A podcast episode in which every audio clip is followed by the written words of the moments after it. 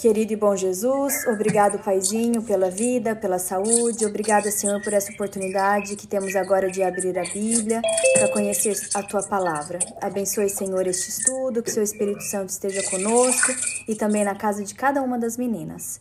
E que possamos entender este assunto tão importante e que o Senhor esteja conosco, Senhor. Perdoa os nossos pecados, nos guarde, nos proteja. É o que te pedimos em nome e por amor de Jesus. Amém. Amém. Amém. Vamos lá. Eu tô ouvindo um barulhinho de água aí no fundo. Tem algum microfoninho aí que tá aberto. É, vamos lá então. Como que o pecado entrou? A gente vai ver hoje como o pecado entrou no universo e como o pecado entrou no mundo, ok? É, vamos começar então como o pecado entrou no universo. Quem é Satanás? Quem criou o diabo? Será que Deus criou o mal? Né? Um Deus de amor criou o mal? É... Como que isso aconteceu, né? É importante a gente entender assim de início que a possibilidade do mal não significa a criação dele. Meninas, eu vou ter que pedir para todas vocês, por favor, checarem o microfone.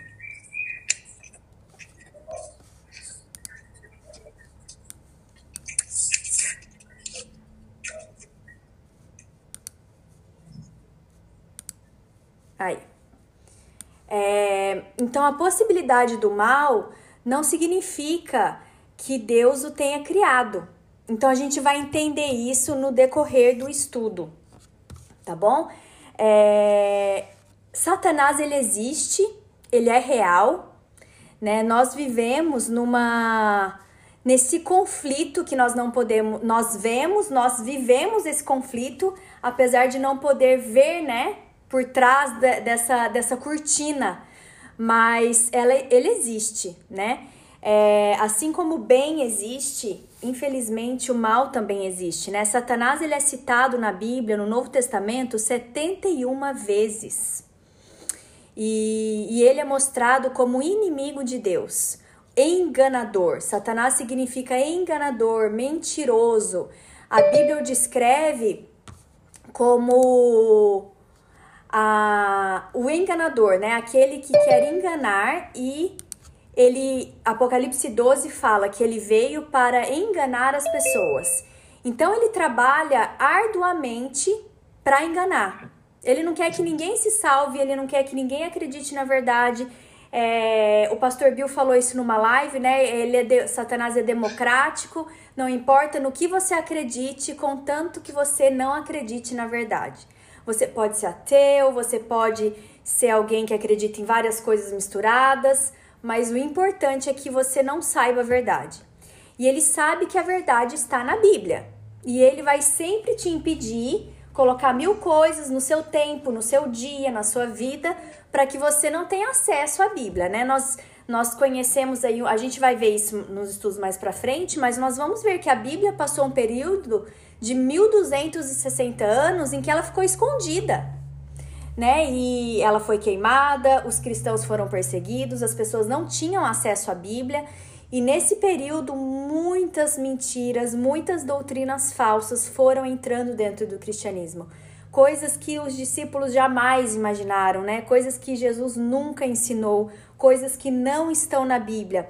Foram entrando dentro do cristianismo nesse período em que a Bíblia ficou escondida, né? O período escuro, chama Dark Ages, ah, foi um período escuro, a gente não tinha acesso à Bíblia. E a Bíblia é a luz, né? Então vamos descobrir, vamos aqui ler o primeiro texto que a gente vai começar a descobrir quem era Satanás. Quem é Satanás, né? Jesus fala assim: E disse-lhes: Eu via Satanás como um raio cair do céu. Então Satanás, ele caiu do céu. Ele vivia em algum lugar no céu. Esse é o primeiro indício que nós temos aqui na Bíblia. Vamos continuar. Como caíste do céu, ó estrela da manhã, filha da alva?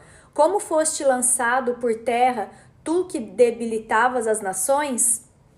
Algumas traduções aqui para estrela da manhã é, é, tem Lúcifer já.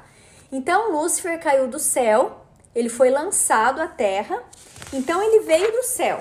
Esse é o primeiro, primeiro é, característica que nós temos de Lúcifer, que ele veio do céu. Perfeito eras nos teus caminhos, desde o dia em que foste criado, até que se achou pecado em ti.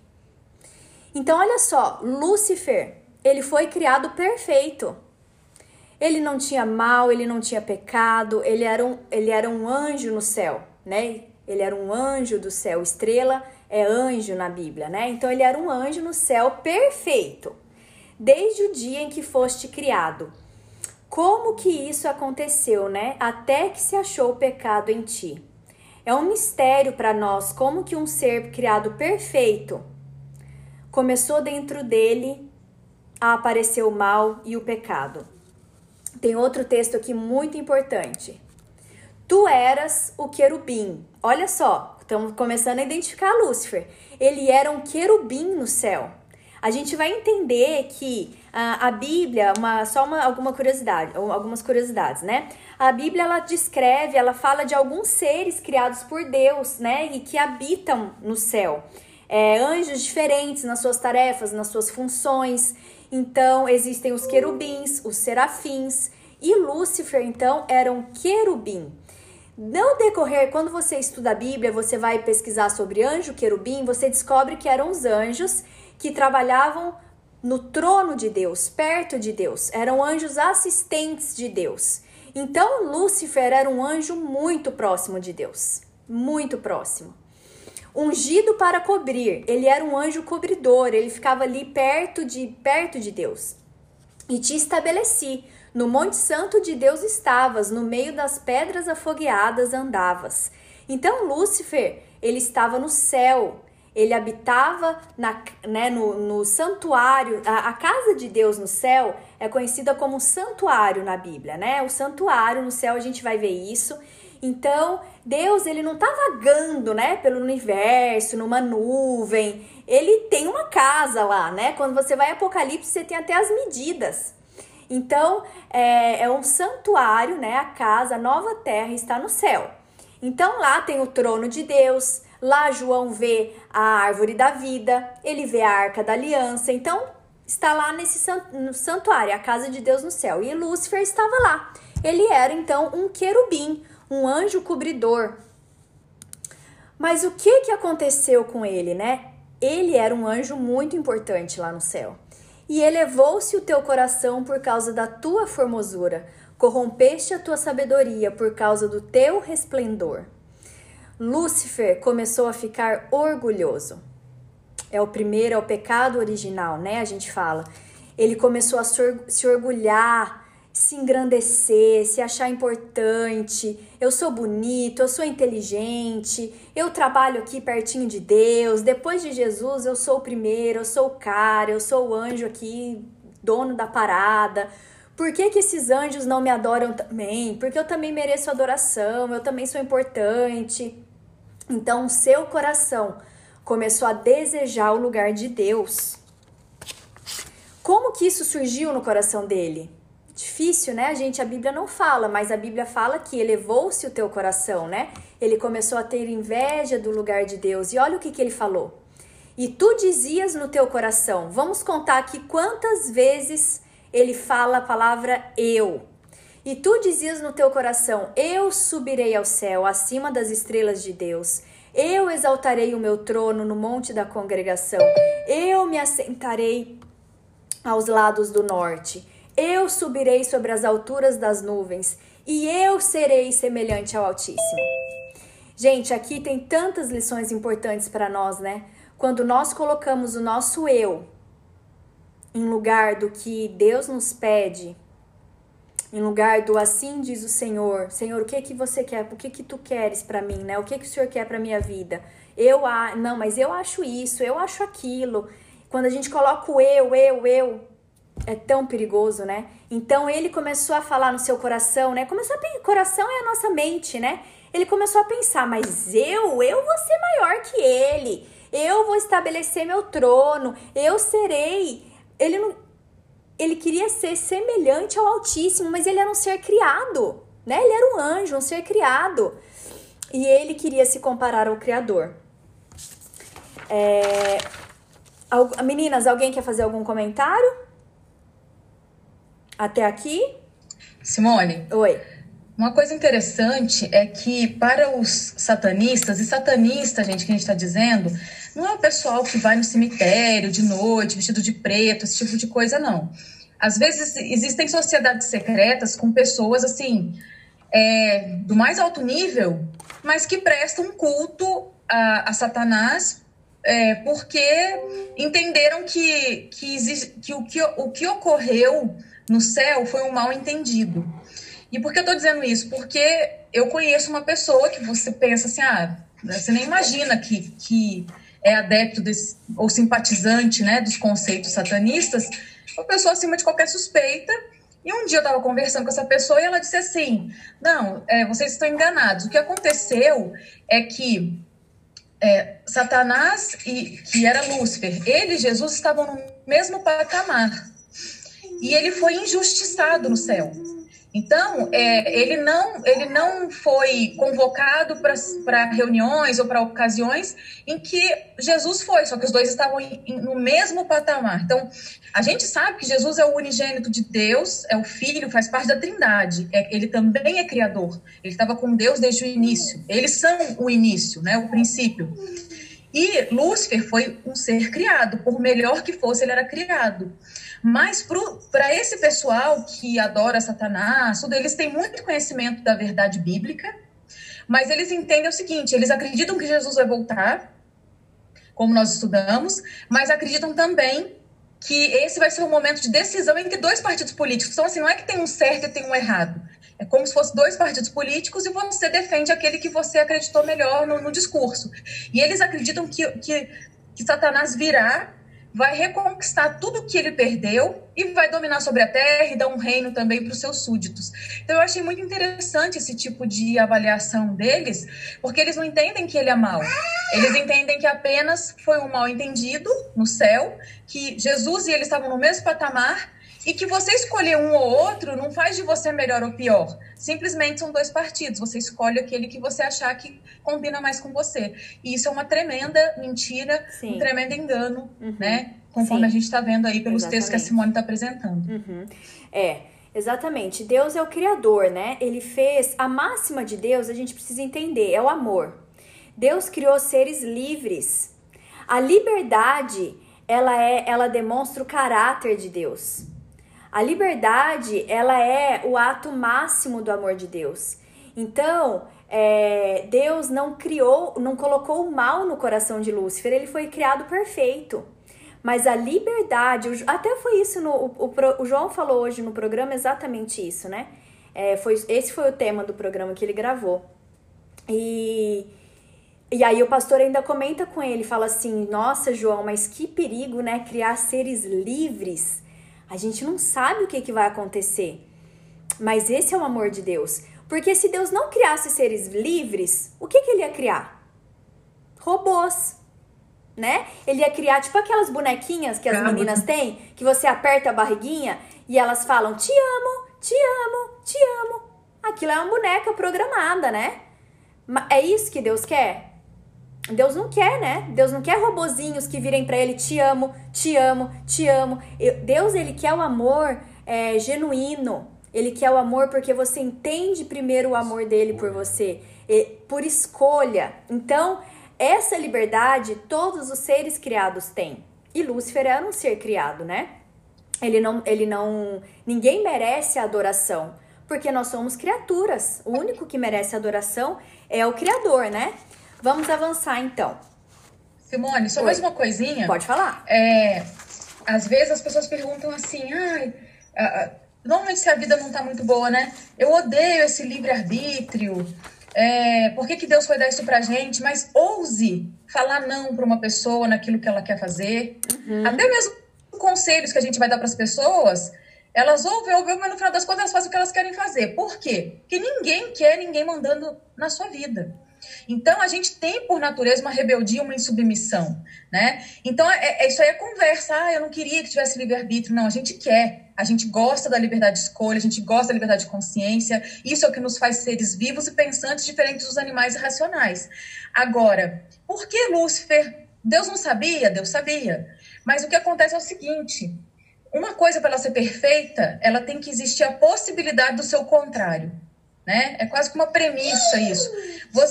Para você ser livre de verdade, ou para você adorar a Deus, ou para você ser um ser realmente é, com liberdade de escolha, você tem que ter a possibilidade de não ser nada daquilo que foi planejado. E Deus, em respeito à criatura que ele criou, ele deu a chance. Ele criou perfeito, mas ele deu a chance. Da, a, a, a perfeição só é perfeição se ela tiver a possibilidade de ser imperfeição.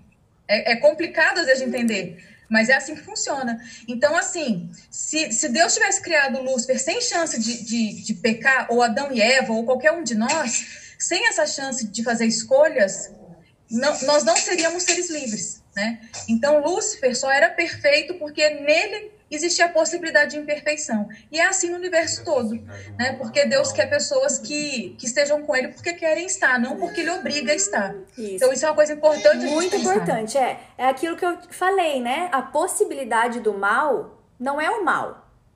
Vou dar um exemplo para vocês, né? É vocês sabiam que não existe escuridão? Não existe trevas, escuridão, não existe. O que existe é a ausência de luz. Você entra numa caverna, ela não é escura, ela não é um, uma escuridão por ela mesma, é porque lá existe ausência de luz. Se aparecer uma frestinha de luz, vai iluminar ali. A mesma coisa é com o frio, sabia? Eu falo isso, as pessoas riem, mas é verdade. Não existe o frio. Sabia que não existe frio? O que existe é a ausência do calor. Não existe o frio por si só. Existe a ausência de calor. Quando o sol não bate, fica frio. Mas se o sol chega perto, ele, ele deixa de ser frio. A mesma coisa é com o bem e o mal. O mal não existe. O mal não existia. O que passou a existir foi a ausência do bem, a ausência do amor no coração de Lúcifer. E a gente já pode transferir para nós hoje, né? Quanto mais distantes a gente vai ficando da fonte do amor, mais mal a gente vai se tornando. Então, Aí, ainda assim como a Agatha disse, né, Lúcifer também foi criado perfeito. Sim, sim. Então é. o, o, o mal poderia surgir no coração de qualquer um dos seres. De qualquer um deles, Deus. é verdade, de qualquer um dos é, A gente trazendo isso para a política é a mesma coisa de uma ditadura e uma democracia. Né? É. A, a democracia, a gente entende que é o melhor, porque a gente tem a opção, não de que os bons sempre continuem, mas que, é, que os bons os sempre sejam eleitos, mas que os maus não prevaleçam. Então seria assim com Deus também. Deus não quer estar ali como um, um mero ditador Sim. que obriga os seus súditos Ao a se curvarem. Ele quer estar ali como Deus, Criador, Redentor, como reconheci, é, reconhecido pelo seu povo como um Deus de amor. Isso mesmo. Né? Então, é importante também lembrar que nada começa grande, né, gente? Ninguém levanta um dia é... e fala é. assim: hoje eu vou sair e vou trair. Hoje eu vou sair e vou assaltar. Hoje, tirando os psicopatas, mas as pessoas normais, ninguém levanta e faz Não. isso. É as hoje. coisas são passos. É. E eu sempre falo, gente, não se preocupa com as coisas grandes, não. Porque a, a, grande você desvia. Se preocupa com as pequenas. Então, é assim, é hoje um passo, é Isso. é hoje uma negação do Espírito Santo, é amanhã outra coisinha que você Deus fala para você e você, ah, não, mas eu quero assim. E aí, a hora que você vê, você se transforma numa pessoa que você não planejou se transformar. Eu acredito que, é, que ele, ao ser criado, ele passou eternidade e eternidade louvando a Deus diante de Deus. Ele não planejou ser isso. Mas quando surgiu no coração dele o pensamento, a possibilidade do contrário, né, da imperfeição, ele tinha que varrer aquilo, então confessar para Deus: olha, eu estou pensando isso e como é que eu faço? Você não pode alimentar. Se você alimenta, é, o que é pequeno um dia torna grande engole a gente. Exatamente. Nossa, Agatha, isso é bem importante, porque muitas vezes a gente pensa, nossa, mas de repente Lúcifer ficou assim? Não, eu creio que não foi de repente, eu penso que foi aos poucos, né? Ele começou aos poucos a falar o seu coração, né? Ah, eu quero essa adoração para mim também, eu quero isso aí para mim também, isso aí, né? Eu, então, aos poucos, realmente, isso foi, isso foi tomando proporções no coração dele, ao ponto de sair do coração, da mente dele, e ele começar a falar para os outros anjos começar a mentir para os outros anjos sobre Deus, falar que o governo de Deus não era bom, que ele seria um governante melhor, por que a gente sabe disso? Vamos ver o próximo texto. Ó, oh, tá repetido. É, peraí, esse aqui não. Aqui. É... Peraí, amor, tá. Tá faltando um texto aqui. O pessoal que tá, o pessoal que tá com a gente aqui na, na sala tá, tá com a Bíblia aí? Será que alguém Isso. poderia ler pra gente? Pode, podem ler na Bíblia também. Eu queria um outro texto que não tá ali, na verdade. É... Apocalipse 12, verso 3 e 4. Se vocês estiverem com a Bíblia de vocês aí, a gente pode. Vocês sabem, né? Meu marido que faz aqui os, os slides. Eu acho que ele esqueceu esse texto. Apocalipse 12, verso 3 e 4. Fala assim: E viu-se outro sinal no céu, e eis que era um grande dragão vermelho. E a sua cauda levou após si a terça parte das estrelas do céu e lançou-as sobre a terra. Então Satanás ele conseguiu enganar um terço do- dos anjos, né? A terça parte dos anjos é, ele conseguiu enganar. E aí vamos aqui, ó. Agora esse próximo texto aqui, ó, que tá na tela. Vocês podem usar a Bíblia de vocês também, tá? Como a Carol disse, eu deixo aqui só para facilitar, mas é muito legal se vocês quiserem usar a Bíblia. Apocalipse 12, verso 7 e 9. E houve batalha no céu.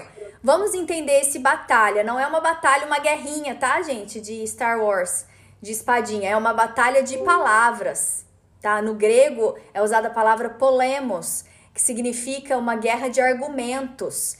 Então, Satanás e seus anjos começaram a argumentar com, com Jesus. Foi uma guerra de argumentos, de palavras, né? E houve batalha no céu. Miguel e seus anjos batalhavam contra o dragão. Miguel é Jesus, ok? Dragão em Apocalipse é Satanás. E batalhavam o dragão e os seus anjos, mas não prevaleceram, nem mais o seu lugar se achou nos céus. E foi precipitado o grande dragão, a antiga serpente chamada o Diabo Satanás, que engana todo mundo, e ele foi precipitado na terra, e os seus anjos foram lançados com ele. Então aqui acaba a batalha no céu.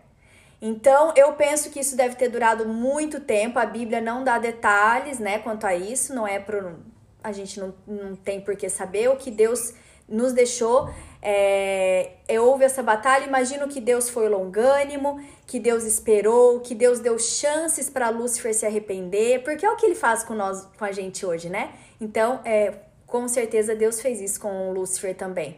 Mas chegou um momento em que ficou insustentável no céu é, Lúcifer lá, né? E com os anjos e essa batalha de argumentos. Você imagina você morar dentro de uma casa com uma pessoa que você tá sempre discordando e brigando e argumentando. E aí, e Satanás estava cada vez é, envenenando, enganando mais anjos. E então ele foi expulso do céu. Uma vez que. Satanás. Oi, pode falar. Para sair um, um terço dos anjos, e a gente vê na Bíblia que são milhares de milhares, milhares É. de miríades. Foi muito anjo. Foi longa, É, foi longa. Foi longo. Né? Ele teve E ele- tempo de enganar muito anjo, né? Muito. E assim, ele, ele colocou em dúvida o caráter de Deus. Exato. Que é o que hoje as pessoas fazem, né? Elas colocam em dúvida o caráter de Deus. E o caráter Isso. de Deus é revelado aonde? Na Bíblia. Então, o que ele queria ali era um embate de adoração, né? Então, levou muito tempo para que isso aí se tornasse o que se tornou e eles fossem expulsos. Eu tenho certeza que Deus teve uma paciência enorme com eles. Mas para ele levar um terço, a coisa foi muito feia. É. E. Ok. Aqui, deixa eu só pegar onde eu tava. Então, ele foi. Ah, lembrei.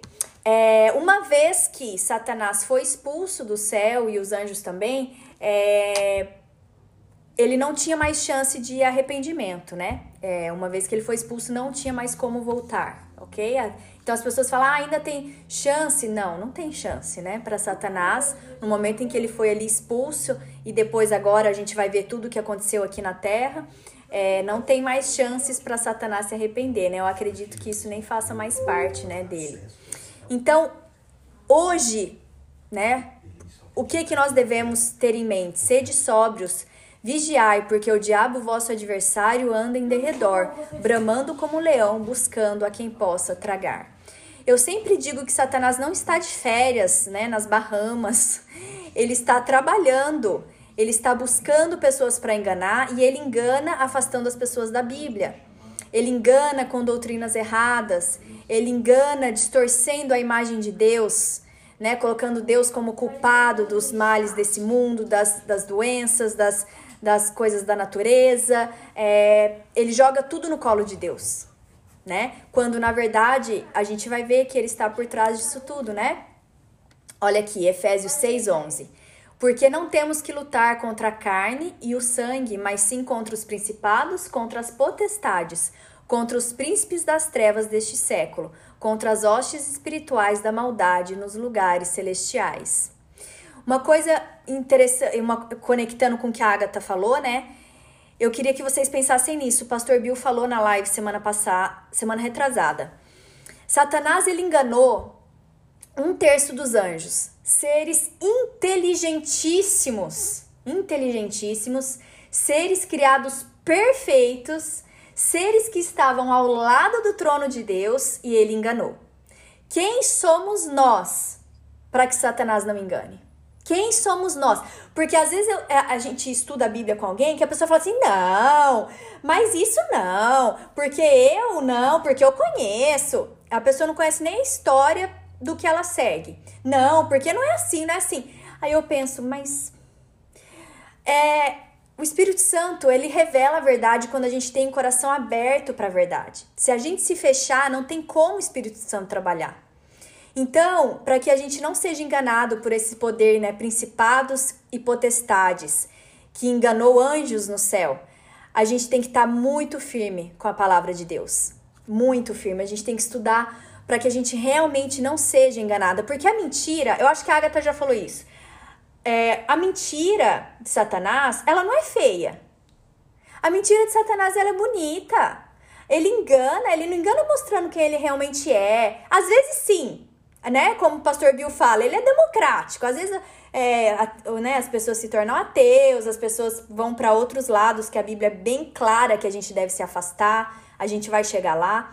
Mas às vezes não, às vezes ele, ele, ele coloca assim como uma, sabe, um, um cupcake envenenado, mas ele coloca ali uma cobertura, coloca um morango, deixa bem bonito, mas se você come te leva à morte, né? Ele mistura, né, muito a verdade com mentira e parece tudo muito bonito, né? As palavras bonitas. Então, por isso que eu, eu, eu sempre reforço que a gente tem que conhecer a Bíblia, para que a gente não seja enganado, né? E foi precipitado o grande dragão, a antiga serpente, chamado Diabo e Satanás, que engana todo o mundo.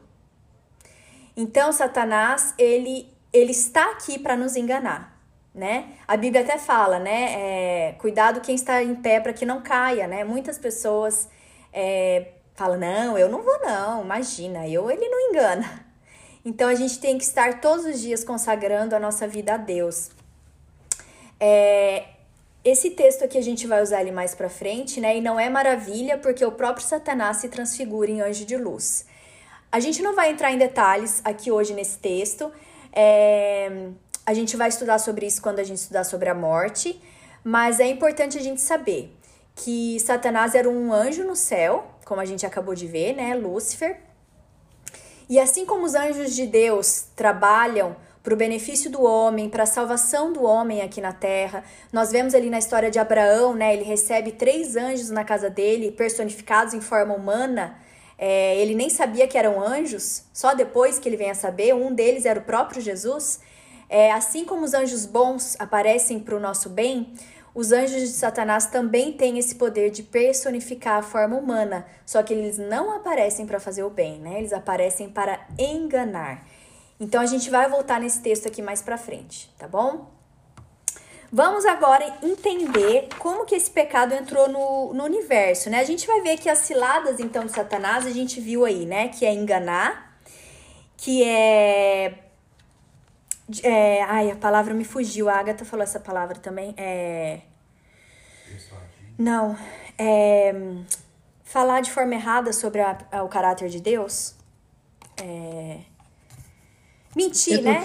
É, mentir sobre o caráter de Deus. É, colocar em dúvida o caráter de Deus. Ah, uma, uma ponto importante aqui que eu não falei. Por que, que Deus não destruiu Satanás? Essa é uma pergunta que muito aparece e hoje no programa também o João falou sobre isso.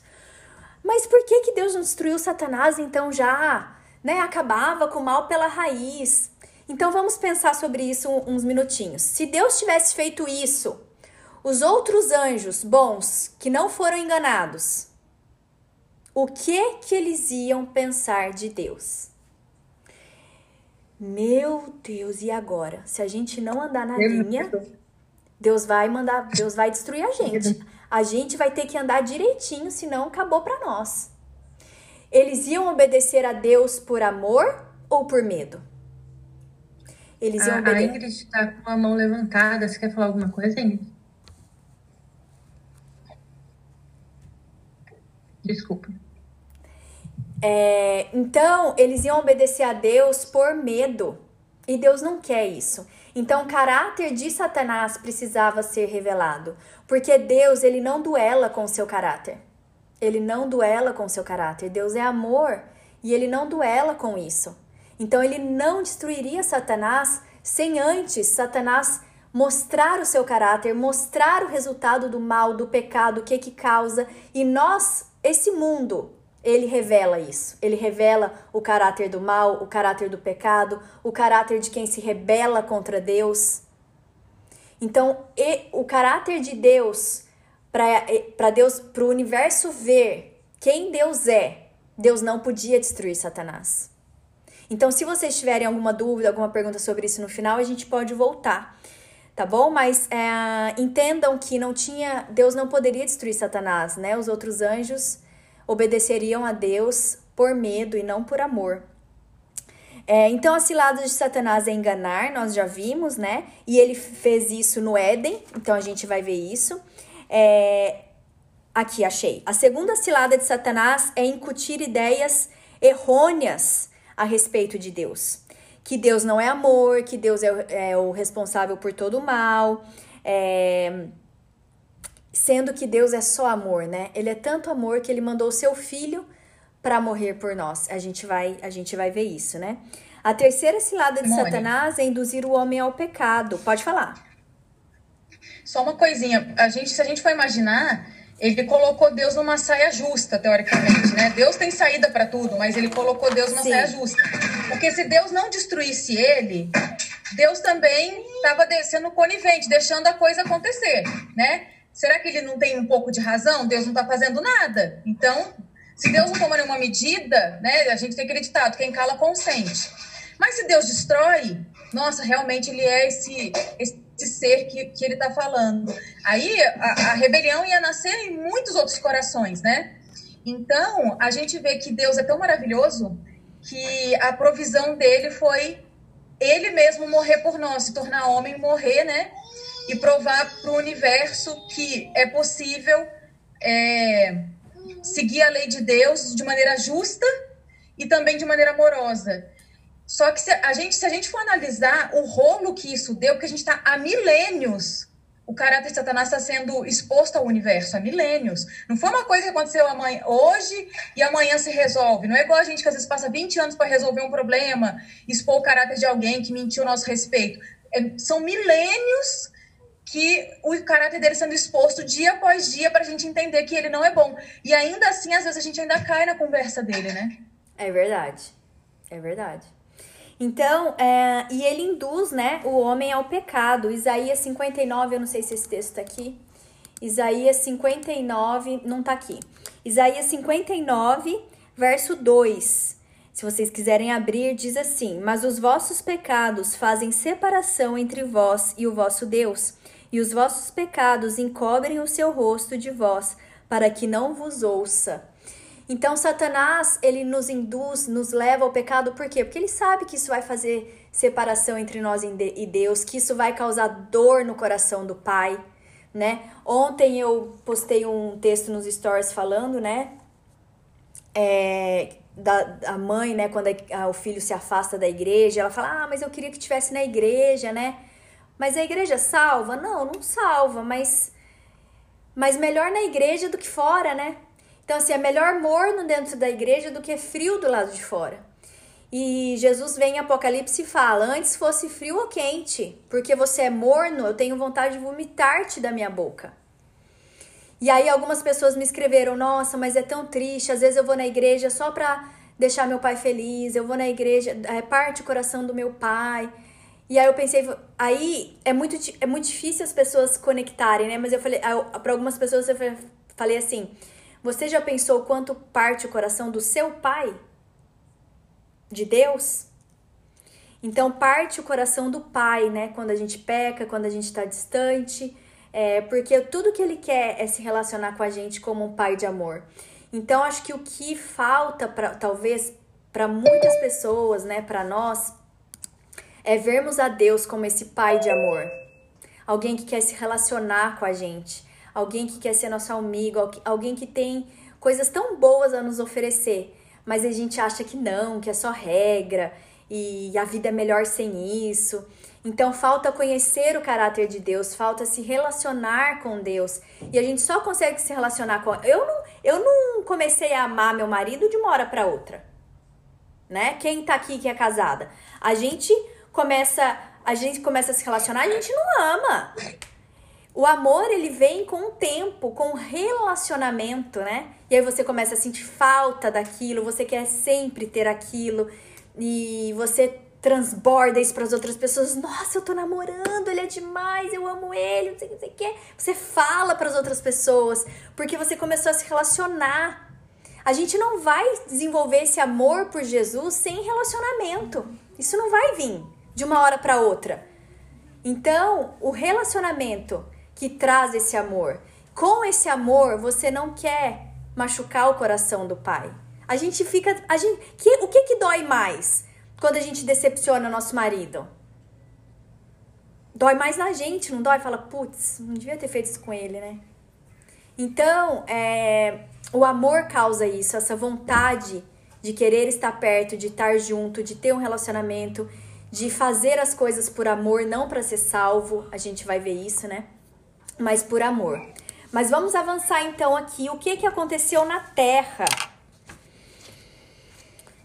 Deus criou então a terra.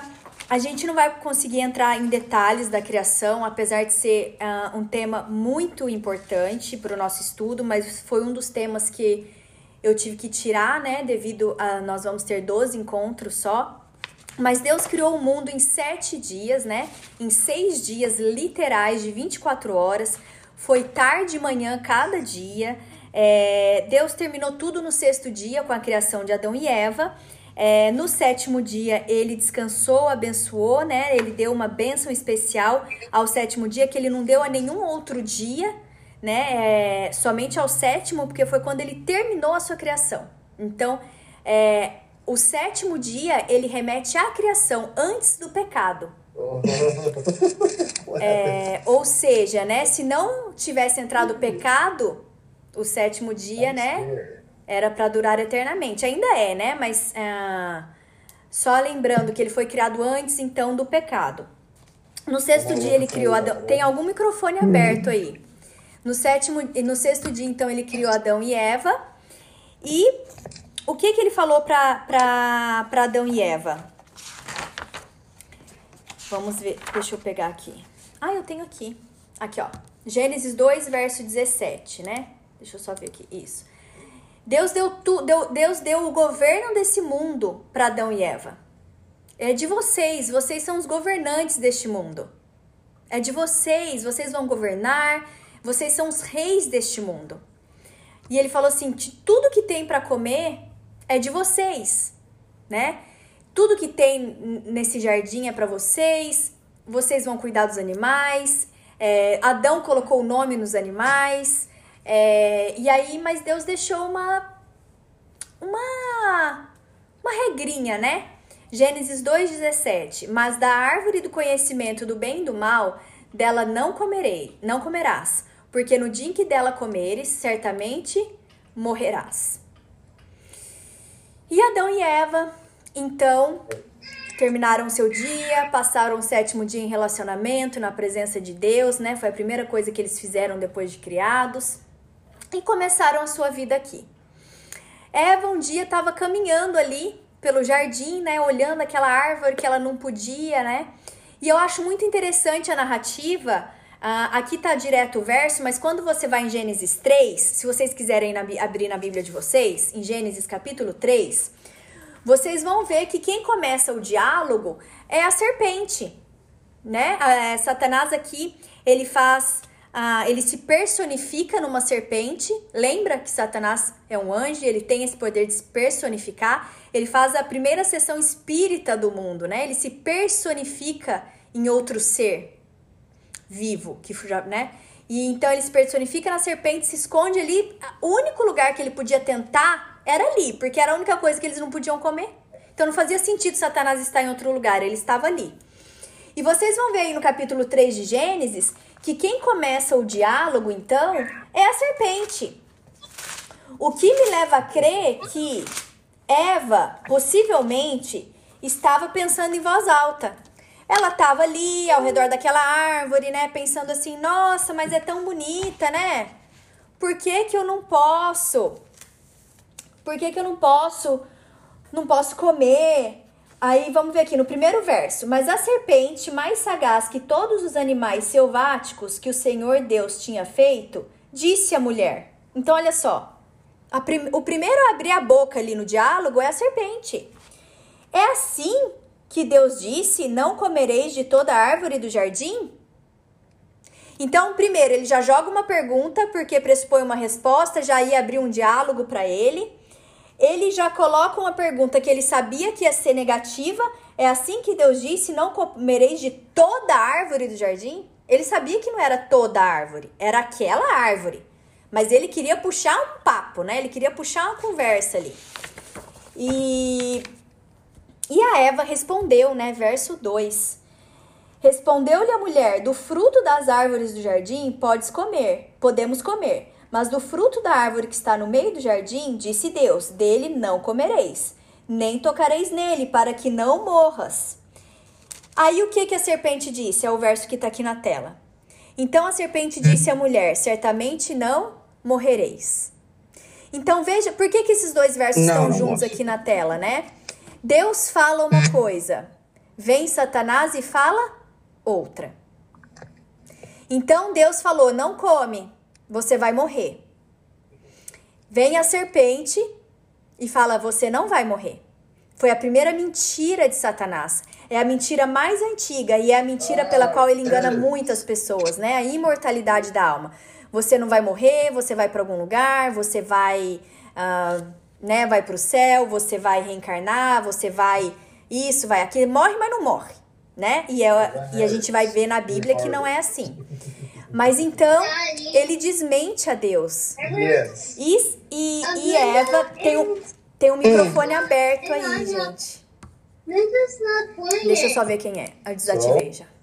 Então, é, você vê que Eva preferiu acreditar na serpente, em Satanás, né? Vamos entender um pouquinho disso aqui.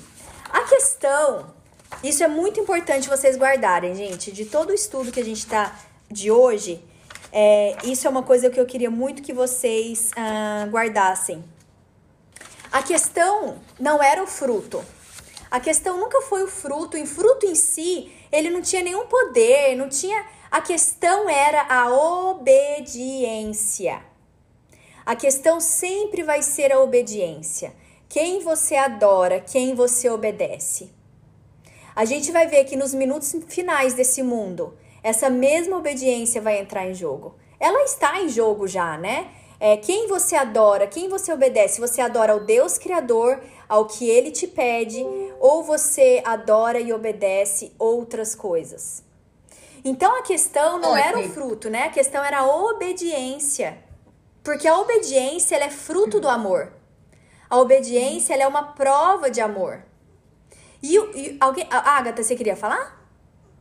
Eu queria falar uma coisa assim que, que é interessante, porque as pessoas gostam de atribuir a, a, esse, a esse fato, dizendo que Deus é injusto. Mas a pergunta que fica é: Deus foi injusto com eles? Deus foi injusto ao dizer que é só uma árvore que não podia comer? Que todo o restante eles poderiam comer? Então Deus não foi injusto. Outra coisa, ah, mas precisava matar? Precisava. Não é que precisava matar. Por que precisava morrer? Porque se eles continuam ali, eles se tornam pecadores eternos. Uhum. Então, a, a, a sentença divina ainda assim era de misericórdia, né? E no, no diálogo da serpente com, a, com Eva, se a gente continua, a gente percebe que ele mistura erro com verdade, né? Quando ele fala assim, viu, se você comer, você vai ser como Deus, você vai conhecer, você vai ter conhecimento do bem e do mal. Era verdade. A partir daquele momento, eles começaram a conhecer o mal. E Deus estava preservando eles do quê? De não conhecer o mal. Então, Deus não nos planejou para conhecer o pecado, o mal, as Exato. misérias, a morte, o sofrimento, nada disso. Mas os nossos primeiros pais fizeram essa escolha e hoje nós somos desafiados ao quê? A mesmo quando não compreendermos alguma coisa, confiarmos naquilo Exatamente. que a palavra diz. Uhum. Porque Deus, ele está nos preservando. Quando ele nos pede alguma coisa, ou ele nos proíbe, entre aspas, de alguma coisa, ele está nos preservando uhum. de algo muito pior. Então, Adão é e Eva, eles caíram por. Eles caíram na conversa, né? Mas se você for ver, a prova que Deus colocou, gente, não era uma prova não. absurda, né? Não, se era, um, era assim, um teste simples. Comer, é, então, por ser simples, Exatamente. é tão indesculpável. Exatamente. Né? Porque se ele falasse assim, ó, oh, vocês vão passar a eternidade comendo só de uma árvore, o resto tudo, essas bonitas, tudo maravilhoso que vocês nem cheguem perto. Mas foi o contrário, é. né? Deus deu uma casa maravilhosa, um jardim para ser administrado por eles e disse, só não chega perto daquilo ali, porque ali tem uma coisa que vai te fazer muito mal.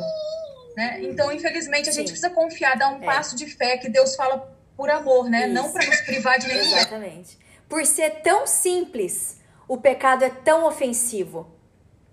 Justamente o contrário. Por ter sido um teste tão simples, o pecado é tão ofensivo a Deus. E aqui no verso 5, é, a serpente continua falando, né? Porque Deus sabe que no dia em que dele comerdes do fruto vos abrirão os olhos e como Deus, né? Então veja aqui, Satanás colocou para Eva o desejo que ele tinha de ser como Deus. Ele queria ser como Deus. E ele joga isso pra Eva: você vai ser como Deus, você vai conhecer o bem e o mal. E Eva quis ser como Deus. Então, o pecado de Eva foi cobiçar o fruto, foi querer ser como Deus, né? Não terá outros deuses diante de mim. Ela não honrou o seu pai.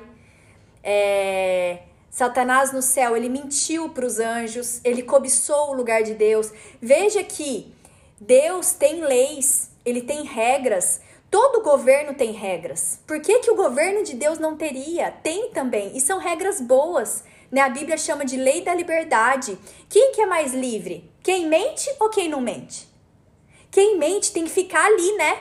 Tomando cuidado para sua mentira não ser descoberta. Quem é mais livre? Quem vai preso porque matou ou quem tá livre porque não matou? Quem é mais livre? Quem não adulterou ou quem adulterou e tem medo ali do marido da mulher aparecer qualquer hora na porta dele? Então, não são regras ruins para nós. São regras para nossa liberdade, para sermos felizes, termos uma vida plena, né? Mas a gente vai chegar nesse assunto.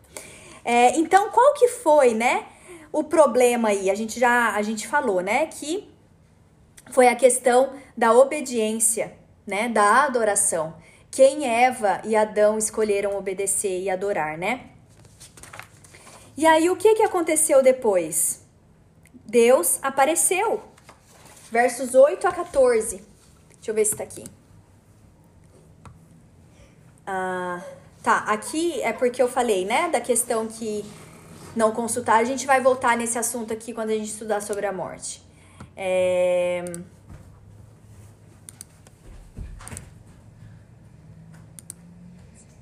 Deixa eu só chegar no, no texto que eu tô.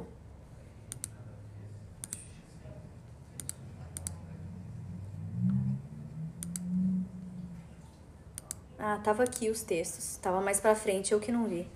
Ok. Aqui. Então Deus, ele aparece, Deus ia sem. Gente, olha que privilégio Adão e Eva tinham, né? Deus ia visitá-los no virar, na, na viração do dia a, o dia, biblicamente, começa ao pôr do sol. Né? Quando começa o pôr do sol, começa um dia. Essa questão de meia-noite a meia-noite foi estabelecida por homens, mas biblicamente o dia começa ao pôr do sol. Começa assim um novo dia. Então Deus, na viração do dia, ao pôr do sol, é, ele ia visitar Adão e Eva. E ele foi. Vamos ler aqui em Gênesis 3, versos 8 a 14. Podem acompanhar na Bíblia ou aqui na tela. Ouvindo o homem e sua mulher os passos do Senhor Deus, que andava pelo jardim quando soprava a brisa do dia, esconderam-se da presença do Senhor Deus entre as árvores do jardim. Mas o Senhor Deus chamou o homem, perguntando: Onde está você? E ele respondeu: Ouvi teus passos no jardim e fiquei com medo. Ué, medo? Eles não tinham medo até aquele momento. Medo de Deus? Porque estava nu, por isso me escondi. Como assim estava nu? Aonde que eles viram isso, né? E Deus perguntou: Quem disse que você estava nu? Você comeu do fruto da árvore da qual eu proibi de comer? Disse o homem: Foi a mulher que me deste por companheira que me deu do fruto da árvore e eu comi. Então aí Adão culpa Eva, né? Joga no colo de Eva. O Senhor Deus perguntou então à mulher: Que foi que você fez? Respondeu a mulher: Foi a serpente que me enganou e eu comi. Aí Eva faz o quê? Joga no colo da serpente. Foi a serpente que o Senhor criou né? Então, no, no fundo, todo mundo culpa Deus. A gente não faz a mesma coisa hoje? Uma vez que você fez isso, maldito é você entre todos os rebanhos domésticos e entre todos os animais selvagens. Sobre seu ventre você rastejará e pó comerá todos os dias da sua vida. Então a gente vê aqui que a serpente ela não era esse animal peçonhento como é hoje, né? Ela era um animal mais bonito do jardim, né? Mas a partir daquele momento, então, Deus ah, deixou ela dessa forma, né? É... E a sentença, né? Voltarás à terra, porque dela foste tomado, porquanto és pó, e em pó te tornarás. Então, como a gente não estudou a criação, a gente tem que entender que no sexto dia Deus fez o homem, né, do pó da terra e soprou nas suas narinas o fôlego de vida. Esse fôlego de vida é Deus que dá, né? É, o, é um. O, o, é o, ou algumas traduções falam espírito de vida, mas esse fôlego de vida do original nada mais é do que um sopro, literalmente um sopro de vida que Deus dá, e o homem se torna um ser vivente ou uma alma vivente, uma pessoa. A gente vai ver isso mais para frente, mas alma nada mais é do que pessoa. Sempre que você lê na Bíblia alma, não é algo fora de nós. Somos nós, pessoa. Né? Amar, o, amar o Senhor teu Deus de todo o vosso coração, de toda a vossa alma. A alma é pessoa, tudo que você é, né? A sua pessoa. Então, a partir daquele momento, eles estavam destinados à morte, porque Deus havia falado: se você comer, você vai morrer. E aí Deus fala para eles aqui a primeira promessa messiânica da vinda do Messias. Porém, inimizade entre ti e a mulher. Aqui Deus está falando com a serpente. Então ele está falando com Satanás. Porém, inimizade entre ti, Satanás, e a mulher. Entre a tua descendência, descendente da mulher, e o descendente dela. Então, do descendente da mulher viria alguém quem? Este ferirá a tua cabeça, a cabeça da serpente, vai esmagar a cabeça da serpente, que é Satanás, vai acabar com Satanás, esse descendente. E tu lhe ferirá o calcanhar. O que, que isso significa? Que nesse processo Jesus iria sofrer, mas não iria morrer. Né? Feriu o calcanhar, mas não ia morrer. Mas, ao contrário, o descendente da mulher, que é Jesus, o Messias, iria destruir Satanás para sempre. A gente vai ver isso em detalhes no estudo da semana que vem, que é sobre Jesus ter cumprido essa promessa, né? É, então aqui Deus ele apresenta o plano da salvação a Adão e Eva e o destino final de Satanás. Então Satanás seria destruído pelo descendente que viria ali de Eva. É... Algum comentário, meninas? Carol, Ágata? Senão eu, posso, eu continuo. Então, essa foi a primeira é, promessa messiânica, né? Da vinda de Jesus como nosso Salvador. É... Jesus, Deus, eu disse, né? Ele não duela com seu caráter. Deus, ele prometeu, ele tem que cumprir, né? Pois o salário do pecado é a morte, mas o dom gratuito de Deus é a vida eterna em Cristo Jesus, nosso Senhor. Então, agora, é bem importante, né? Vocês entenderem isso. A partir daquele momento, o ser humano ficou destinado à morte. Ele morreria eternamente, morte eterna. Ele só não não teve a morte eterna porque Jesus entrou aqui e se colocou no lugar do ser humano. Jesus falou assim: "Não, Pai, eu vou lá e eu morro a morte que eles tinham que morrer. Eu vou lá, que eu morrendo se eles me aceitarem, eles têm a chance da vida eterna de novo. Porque eu, não, não podemos fazer isso. Eles foram criados à nossa imagem e semelhança. Eles são né, teus filhos. Eu vou lá, eu morro por eles. Se eles crerem em mim, se eles me aceitarem como Salvador, eles vão ter a chance da vida eterna. Porque o destino do homem era a morte eterna. Adão e Eva, eles só não morreram naquele momento porque Jesus entrou no lugar e tomou o lugar deles. Vocês entendem? Muitas pessoas perguntam, né? Por que, que a gente não vive eternamente? Por que, que a gente sofre? Por que, que a gente tem que morrer? A gente tem que morrer porque houve uma desobediência. Deus, nós fomos criados para ter a vida eterna. Mas por causa da desobediência, nós estamos destinados à morte. Só que não à morte eterna, porque Jesus entrou no lugar. Jesus chegou na Jesus chegou e falou: "Não, Pai, eu vou no lugar, eu morro no lugar deles. Eu vou vir, eu, eu vou nascer aqui nesse mundo. É, eu tô imaginando, tá, gente? Que é pra gente imaginar junto. Eu, eu vou nascer na, nessa terra, descendente de Eva. E aí eu vou nascer, eu morro a morte, eu vivo uma vida perfeita, uma vida sem pecado. E eu morro no lugar deles. Se eles me aceitarem, eles têm a vida eterna de novo. Vamos dar uma segunda chance ao ser humano.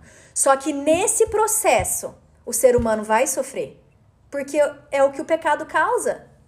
Então nós temos a chance da vida eterna que foi nos dada lá no Éden e que nós perdemos. Mas nós temos essa chance de novo quando a gente aceita o sacrifício de Jesus. Senhor, eu aceito esse sacrifício.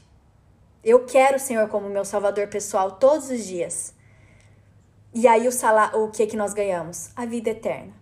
Quem não aceita esse sacrifício, né? O pastor Bill fala de uma forma tão linda, né? Eu não consigo falar igual ele, gente, só ele falando mesmo. Mas ele fala assim: tá disponível para todo mundo. Tá disponível para todo mundo que o aceitar. Mas houve morte naquele dia. Porque Deus não duela com seu caráter. Deus falou: tem que morrer. Então tem que morrer né? Deus fala, porque o Senhor não mudo. Isso é muito interessante também, é muito importante a gente ter em mente, né? Deus, ele não é esse Deus inconstante que cada hora ele pede uma coisa, uma hora ele pediu isso, aí ele muda de ideia no Novo Testamento, ele pede outra coisa. A gente nunca sabe como agradar a Deus. Isso são os deuses, né? Os deuses pagãos que são assim. Uma hora você tem que fazer sacrifício, uma hora você tem que fazer festa, uma hora você tem que isso, você tem que aquilo. Você não sabe qual que é o mood dele, qual, qual que é o humor dele naquele dia, desses deuses pagãos.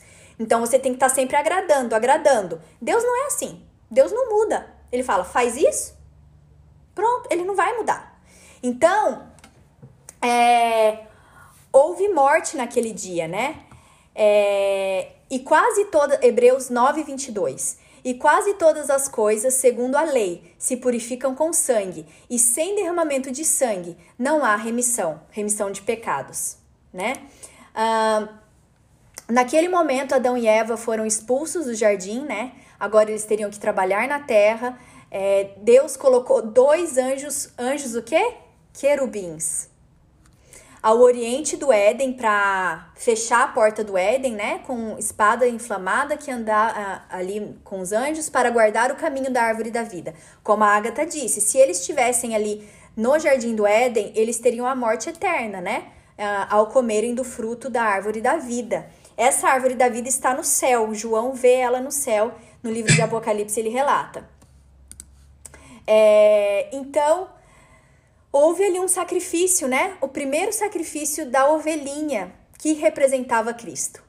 Então, a partir desse momento, isso é muito importante também vocês entenderem, que a partir desse momento, todos que criam que Jesus viria para morrer por eles, começou nesse momento uma lei cerimonial que é uma lei de sacrifício de ovelhas. Eles tinham que sacrificar a ovelhinha, porque sem sangue não é remissão de pecados. Eu li aqui, ó. Então, eles sacrificavam a ovelhinha, que o cordeiro que simbolizava a vinda de Jesus um dia, a vinda do Messias que morreria por eles. Então, todos aqueles que criam nisso, eles sacrificavam a ovelha e esse sangue representava o sangue de Jesus que viria Dessa forma, eles eram salvos pela graça. É, era, é como se eles fossem salvos por um cheque pré-datado. Eu tô crendo, Senhor. Eu tô crendo, Jesus, que você um dia vai vir. Então, eles, é, eles sacrificavam a ovelha é, como um cheque pré-datado, crendo que Jesus um dia viria pagar esse cheque. Então, eles nunca houve, é, antes de Jesus nascer, eles não eram salvos de outra forma, né? Guardando a lei, por exemplo. Eles eram salvos também pela graça do Messias que viria. Então, para eles, vamos pensar bem, foi muito mais difícil do que para nós hoje, né, que temos na história. Temos a Bíblia, temos o Novo Testamento, sabemos que Jesus já veio, que Jesus morreu na cruz. Eles não tinham nada disso. Eles criam que Jesus viria morrer por eles. Eles, eles tinham. Se você pensar, eles tinham muito mais fé que nós. Eles tinham que ter mais fé que nós, porque Jesus não tinha vindo ainda. Então, eles sacrificavam a ovelha é, que simbolizava então o, é, o cordeiro que simbolizava Cristo. João Batista, quando vê Jesus, o que, que ele fala? Eis o cordeiro de Deus que tira o pecado do mundo. Então Jesus aqui, né? Jesus chega ali naquele momento, é, quatro mil anos depois da promessa, Jesus vem. É, então houve sacrifício nesse momento, né? E e aí o Senhor os veste com túnicas de pele antes de deixarem o Éden. Olha só, né? Eu acho tão bonitinho isso, né? Deus os veste antes de irem pro para a terra, né? Agora eles teriam que trabalhar na terra. Eles tinham tudo lá. E uma coisa importante, né? Foi somente no momento em que eles fizeram o sacrifício da ovelha que eles realmente se arrependeram do pecado que eles haviam cometido né? Porque só nesse momento houve arrependimento de verdade. Vocês imaginem, Adão deu um nome para os animais. Adão cuidou daquela ovelhinha. Adão amava aquela ovelhinha. Não é, a gente não sabe, a Bíblia não revela quanto tempo eles estavam no Éden até o pecado aparecer. A gente não tem essa informação. Mas eu imagino que talvez tenha sido um bom tempo. E e Adão amava aquele, aqueles animais. Imagina para Adão ele sacrificar aquela ovelhinha, ver aquele sangue escorrendo. Ele deve ter ficado aterrorizado. Ele deve ter chacoalhado aquela ovelhinha, mas você não vai acordar mais, você não vai se mexer. O que está acontecendo? O que, que, é isso? Eles nunca tinham visto uma folha cair da árvore. E aquela, aquela ovelhinha ali sem vida. Então, nesse momento, Adão e Eva viram o que, que era o pecado. Adão viveu 930 anos. As pessoas falam muito de Jó, né? Que Jó foi o homem que mais morreu. Eu não, é, sofreu. Eu acho que foi Adão, porque Adão ele viveu no Éden sem pecado. Ele tinha a companhia de Deus, dos anjos. E aí ele viu, ele viveu 930 anos para ver o resultado, as consequências das ações dele. Ele viu o mal se multiplicar, ele viu um filho matar o outro, ele viu ele viu a iniquidade crescendo. Ele Adão deve ter sofrido e se arrependido cada dia da vida dele. Eu imagino que ele sofreu demais. Então, é, Deus faz aí as túnicas para eles, né? É Deus vestindo seus filhinhos, né? Igual uma mãe, a gente veste os filhos não, filho, põe essa blusa de frio, você vai passar frio, né? Vai. Toma, cu toma cuidado. Eu imagino o coração de Deus, né? Quebrado em mil pedaços. Porque ele não queria que isso acontecesse. Mas, então, a partir desse momento, ah, começou essa lei cerimonial. Essa lei cerimonial, a gente vai comenta mais sobre ela durante os estudos, né? Hoje não dá tempo. Mas é essa lei do sacrifício de ovelhas. Você crê em Jesus, né? Então Adão fez isso, seus filhos, eles foram levando, né, de geração em geração, boca a boca, até que chegou um momento ali e no deserto com Moisés, que Deus pede para fazer um santuário. Uma sombra do santuário no céu. Lembra que eu falei que no céu a habitação de Deus é um santuário? Ele pede para fazer um aqui na terra. E Moisés faz um lá no deserto com, em forma de tenda. E ali naquele santuário acontecia então de forma bem mais é, ilustrativa O, então tinha o sacrifício de ovelhas, aí dentro do santuário havia um lugar santo, um lugar santíssimo, tudo apontava para Jesus, né? Os pães, o castiçal, a luz, né? A luz do mundo, Jesus, o pão da vida, Jesus. Então tudo ali apontava para Jesus e para o sacrifício que Jesus faria. É, essa lei cerimonial, quando Jesus vem, a gente vai ver semana que vem sobre isso. É, essa lei cerimonial não precisa ser mais cumprida, né? Uma vez que Jesus já veio e cumpriu e morreu por nós. Então essa lei surgiu por causa do pecado para apontar para Jesus, para que as pessoas entendessem ali naquela geração de que um Messias viria, de que um Salvador viria para morrer por elas. É... Algum comentário, meninas? Alguma coisa que vocês queiram acrescentar? Ah, alguma dúvida?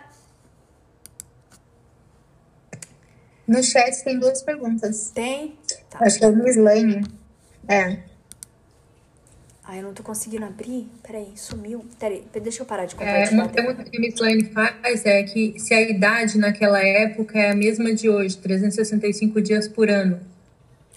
Ah, eu imagino, é porque a gente não estudou a criação, né? Mas no quarto dia, Deus cria o sol, a lua, as estrelas e ele estabelece ali o nosso calendário, né? Porque a translação e a rotação elas estabelecem o nosso, o nosso calendário. A rotação é o dia de 24 horas, quando a Terra gira em torno dela mesma, e a translação, a Terra girando em torno do Sol, que nos dá 365 anos. Então, sim, dias, dias 365 dias, é, dá um ano. Então, no quarto dia, Deus estabelece o nosso calendário. É, tudo isso a ciência comprova, né? A translação, a rotação e tal. A única coisa que a ciência não prova é porque que a semana tem sete dias. Isso só a criação mostra. A semana tem sete dias, porque Deus fez o mundo em seis dias e descansou e abençoou o sétimo.